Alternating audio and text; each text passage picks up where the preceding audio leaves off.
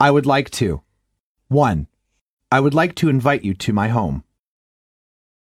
2. I would like to go hiking with you. 3. I would like to go driving with you. 4. I would like to have dinner with you. 5. I would like to show you how to use this copy machine. Dialogue 1. Here is a little something from my company. Please take it. Oh, thank you. It's a beautiful piece of embroidery.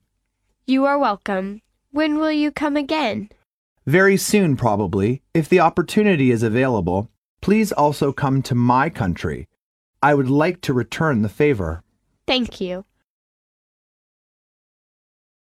Dialogue 2. Manager, I would like to discuss something with you. What's the matter?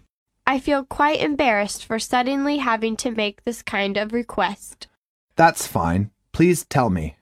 Could you give me a raise? Well, I will inform the boss about this. I appreciate your help.